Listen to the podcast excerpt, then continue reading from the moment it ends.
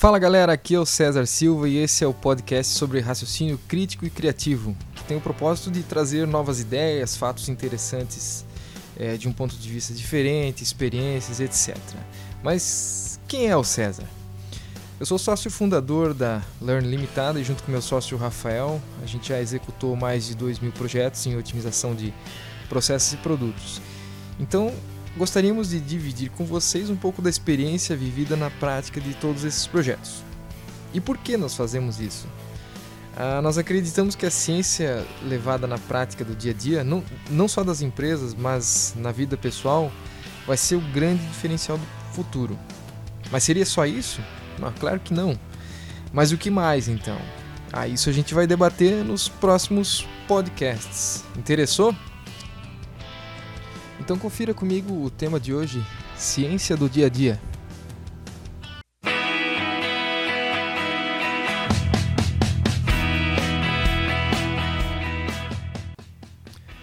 O termo ciência, esse escrito com SC no início, traduzido do latim para o português, significa conhecimento e, como tal, pode ser estendido para todo o campo que produz, de alguma forma, algum conhecimento útil a alguém.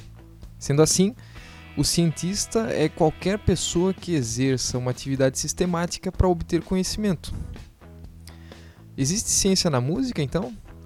É lógico que sim, pois há uma grande geração de conhecimento, principalmente em composições novas, olhando a um nível macro, Porém, para aquele que não tem conhecimento algum sobre o assunto, o fato de aprender a tocar um novo instrumento o torna um cientista da música, porque ele deve usar os novos conhecimentos adquiridos para transformar a realidade na prática.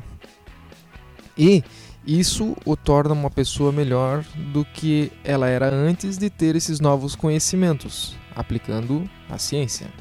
Existe ciência no esporte? Apesar de alguns técnicos de futebol acharem que não, este fato não anula a existência da ciência nesse campo de conhecimento. Segundo Carl Sagan, um dos maiores divulgadores do método científico do século XX, a ausência de evidência não é evidência da ausência. Não é porque você não conhece ou vê que a coisa não existe. A ciência tem sido muito bem empregada nos esportes por muitos anos. Por exemplo, Toda vez que um atleta propõe um teste e verifica na prática que sua teoria funcionou ou que não funcionou, é, está lá a ciência aplicada no mundo dos esportes. Algumas definições de ciência nos ajudam a entender um pouco melhor o tema e como aplicamos esse conceito no dia a dia.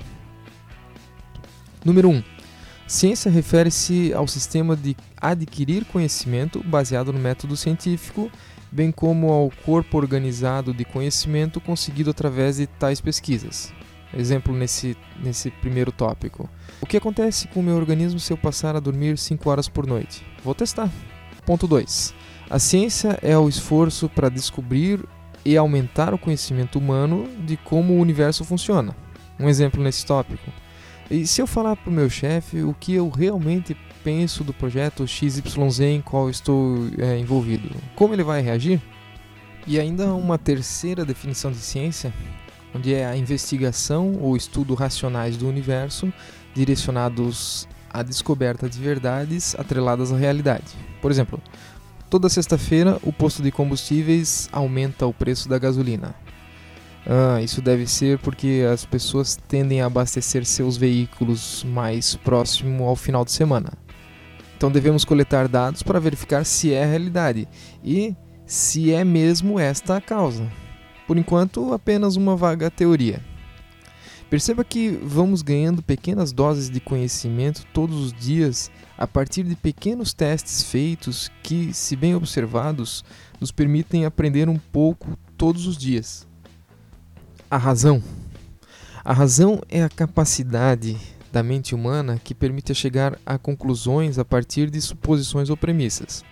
É, entre outros, um dos meios pelo qual os seres racionais propõem razões ou explicações para causa e efeito. A razão é particularmente associada à natureza humana, ao que é o único definidor do ser humano. É, não é de se espantar a figura do, do pintor espanhol Francisco Goya, chamada O Sono da Razão Produz Monstros. Essa pintura foi produzida é, entre 1797 e 1799.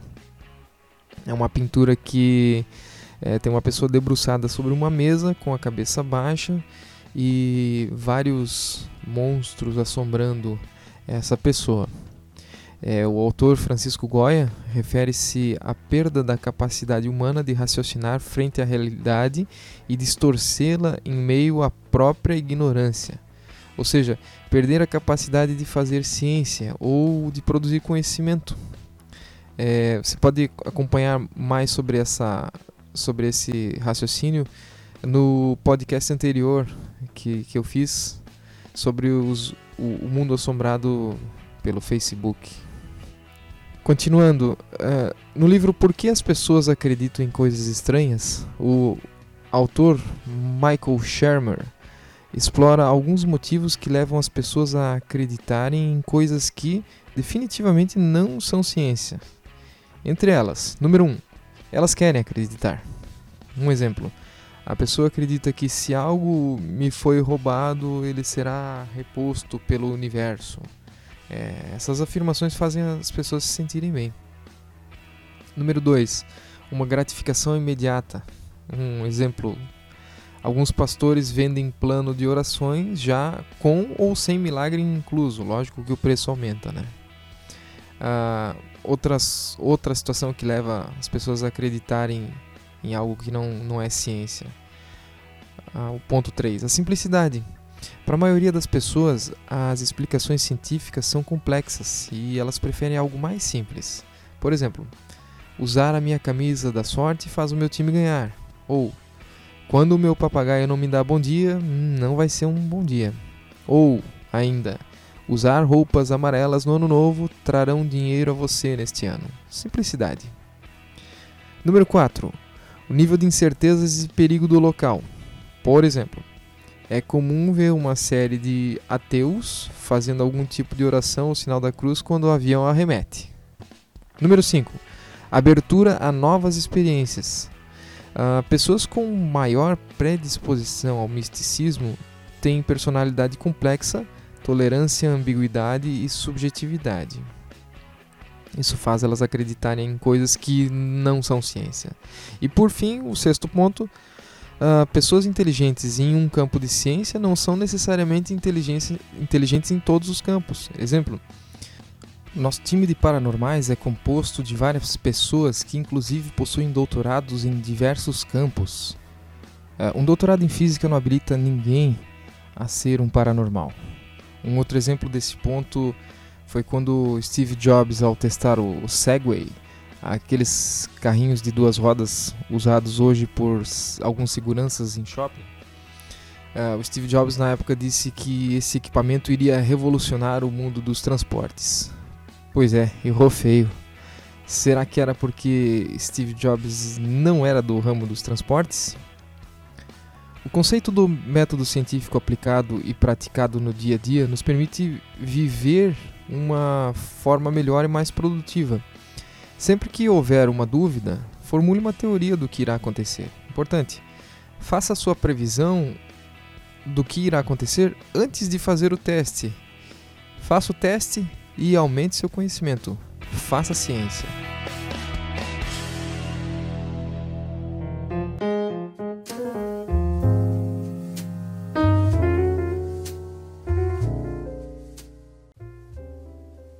Então é isso, fechou por hoje. Espero ter colocado mais perguntas nas suas mentes. Até a próxima.